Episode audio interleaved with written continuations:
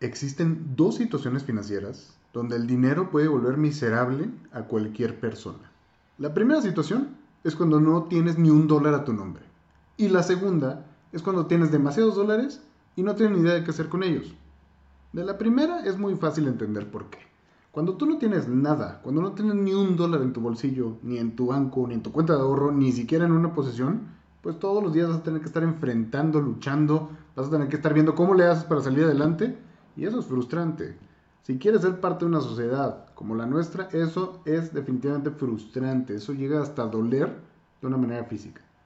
Y del otro lado están los que tienen demasiado dinero y no tienen idea hacia dónde están yendo, no tienen ni siquiera una noción de qué hacer con su dinero, lo que los va a llevar a un camino en el que ellos mismos van a saber que se están gastando todo y no están generando nada. Por eso dicen que el que es rico sabe cómo generar dinero, no necesariamente eh, es rico porque tiene mucho dinero.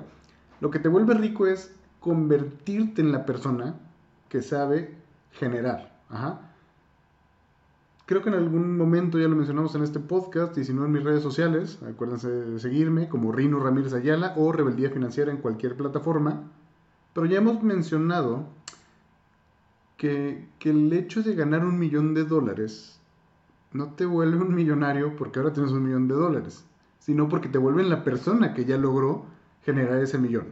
Cuando tú eres la persona que heredó ese millón, tienes que tener cierto nivel de sabiduría Solo para mantenerlo, porque si no, cada día que pasa lo vas a estar gastando, gastando, gastando. Y no hay corona, no hay persona, no hay fortuna que aguante el hecho de no saber qué hacer con tu dinero. Y para eso esta, esta tercera temporada. Si ya escuchaste la primera y la segunda temporada de Rebeldía Financiera, yo espero que para este momento tengas por lo menos, por lo menos un dólar ahorrado. Ajá. Puede que tengas 10, puede que tengas 100, puede que tengas 1000. No sé cuánto dinero tienes ahora mismo. Pero si ya empezaste a generar un ahorro, si ya empezaste a formar un capital, por muy grande o muy pequeño que sea, esta temporada es para ti. Si todavía no tienes tu hábito de ahorro, si todavía no sabes por qué deberías tener un ahorro, te recomiendo que te regreses una temporada, tomes notas, empieces a ahorrar y luego regreses acá. Pero si ya estás listo, si ya no hay excusas, si de alguna manera ya lograste juntar un capital, bienvenido a la rebelión. Aquí es donde todo se va a poner bien interesante, porque vamos a estar explorando en esta temporada las reglas que nos guste o no aplican para cualquier persona que tiene dinero. Así que quiero que te quedes hasta el final para que te lleves cinco puntos que van a revolucionar por completo tu manera de convivir con tu dinero. Rebels, una vez más, les agradezco por todo el apoyo y a los que todavía no nos están siguiendo quiero decirles bienvenidos a la rebelión. ¿Alguna vez, en un momento íntimo de reflexión, te has preguntado, ¿cuánto vale tu vida? ¿Vale solo por el dinero que puedes producir? ¿O hay algo más? Si en ti existe un llamado a rebelarte contra toda idea implantada sobre tu propósito, quédate.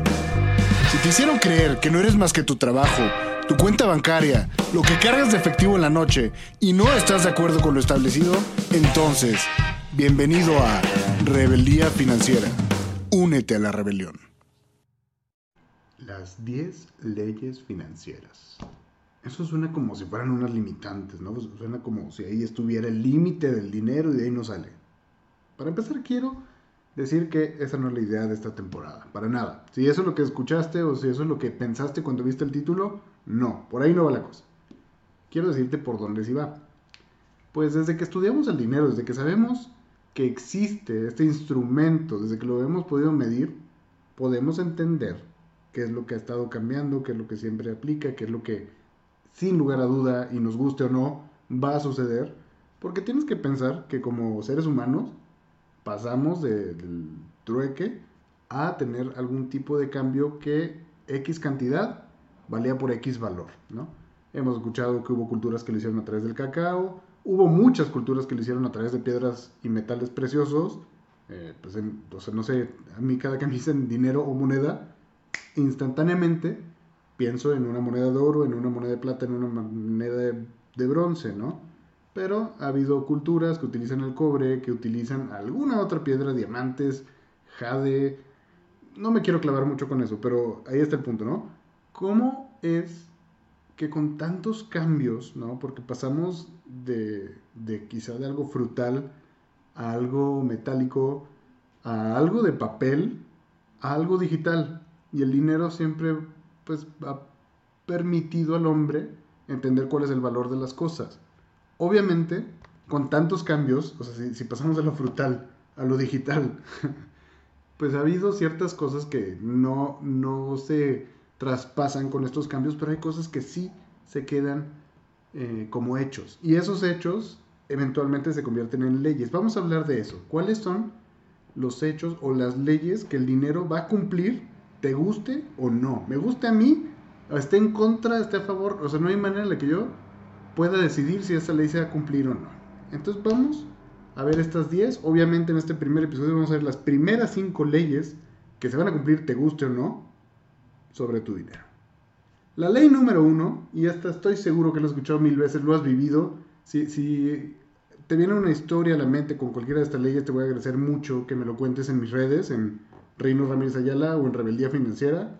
Puede ser en Instagram, en Twitter, en Facebook, la que tú quieras. Cuéntame, yo quiero escucharte, quiero conversar al respecto.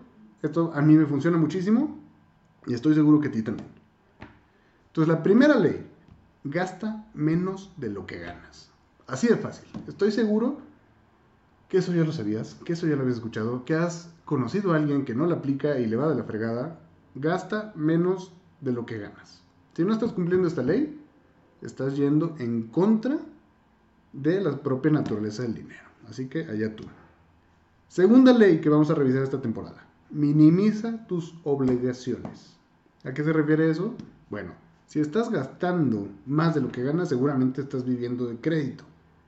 Si vives de crédito toda tu vida, probablemente va a llegar un punto donde eso sea insostenible y vas a pagar unas consecuencias gravísimas. Entonces, la segunda ley es minimizar tus obligaciones. Tercera ley, ten un presupuesto.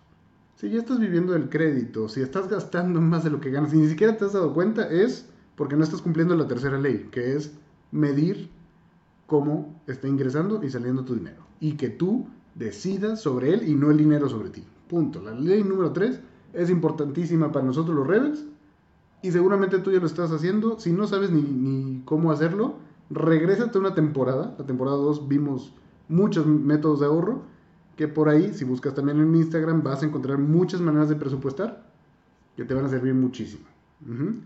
Ley número 4. Escribe lo que gastas. No me importa si es en Excel, no me importa si es en una hoja, no me importa si es en tu celular o en tu cuenta bancaria, donde tú quieras. Pero escribe lo que gastas, porque así es como vas a medir si vas bien o mal. Esta ley es tan importante que desde épocas bíblicas y antes ya se hacía. No es hasta que ya nace la contabilidad que, tenemos un conocimiento amplísimo y matemático, pero escribir lo que se gasta es más viejo que cualquier historia y que cualquier cuento que te quieran contar. La ley número 5. Y esto vas a decir, oye, ¿eso qué va a tener que ver con mi dinero? Tiene que ver todo, tiene que ver absolutamente todo. La ley número 5 es, sé autodidacta. No caigas en la idea de que solo hay una manera correcta de hacer las cosas.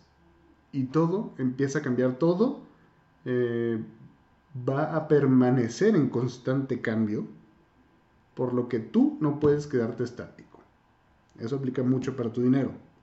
Entonces, estas son las primeras cinco leyes que vamos a revisar en esta temporada. Estoy seguro que algunas ya te trajeron algunas ideas, pero vamos a explorar una por una, ¿vale?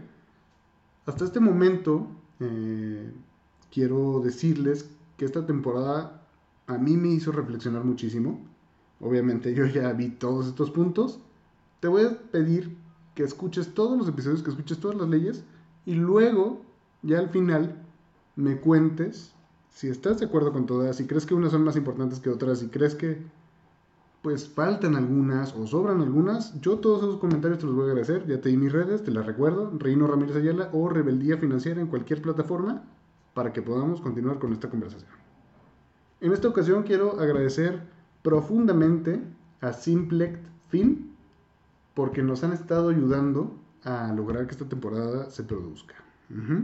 Simplex Fin son servicios financieros. Ustedes pueden encontrar su página como simplexfin.com Ahí van a ver a qué se dedican. No les quiero hacer un spoiler, pero si tienes algún tema que, que quieras mejorar tu vida, desde el ahorro o hasta la deducción de impuestos, todo lo que hay en medio, ellos te pueden ayudar. Te voy a pedir también que si crees que este episodio eh, le sirva a alguien que tú quieres o a alguien que tú conoces que no está controlando bien su dinero, mándale este episodio para que sepa lo que viene y que se quede escuchando las siguientes leyes financieras que le van a hacer cumplir para virtud o para vicio en su vida. Sin más por el momento, Rebels, únanse a la rebelión.